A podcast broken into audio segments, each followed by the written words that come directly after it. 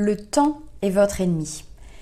Le temps qui passe vous fait perdre des milliers, voire dizaines de milliers d'euros en immobilier. Le jour où vous comprenez cela, vous commencez à voir les choses autrement. Alors, on va rendre les choses un petit peu plus concrètes.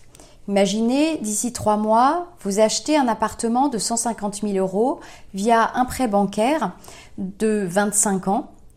Donc, vous allez capitaliser chaque année 6 000 euros.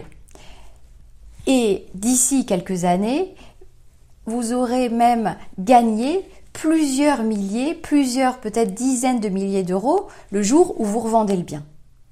Alors, je ne connais pas de placement accessible via lequel, in fine, c'est la banque qui épargne à votre place. Chaque mois, cet investissement portera ses fruits sans que vous ayez besoin d'y consacrer beaucoup de temps.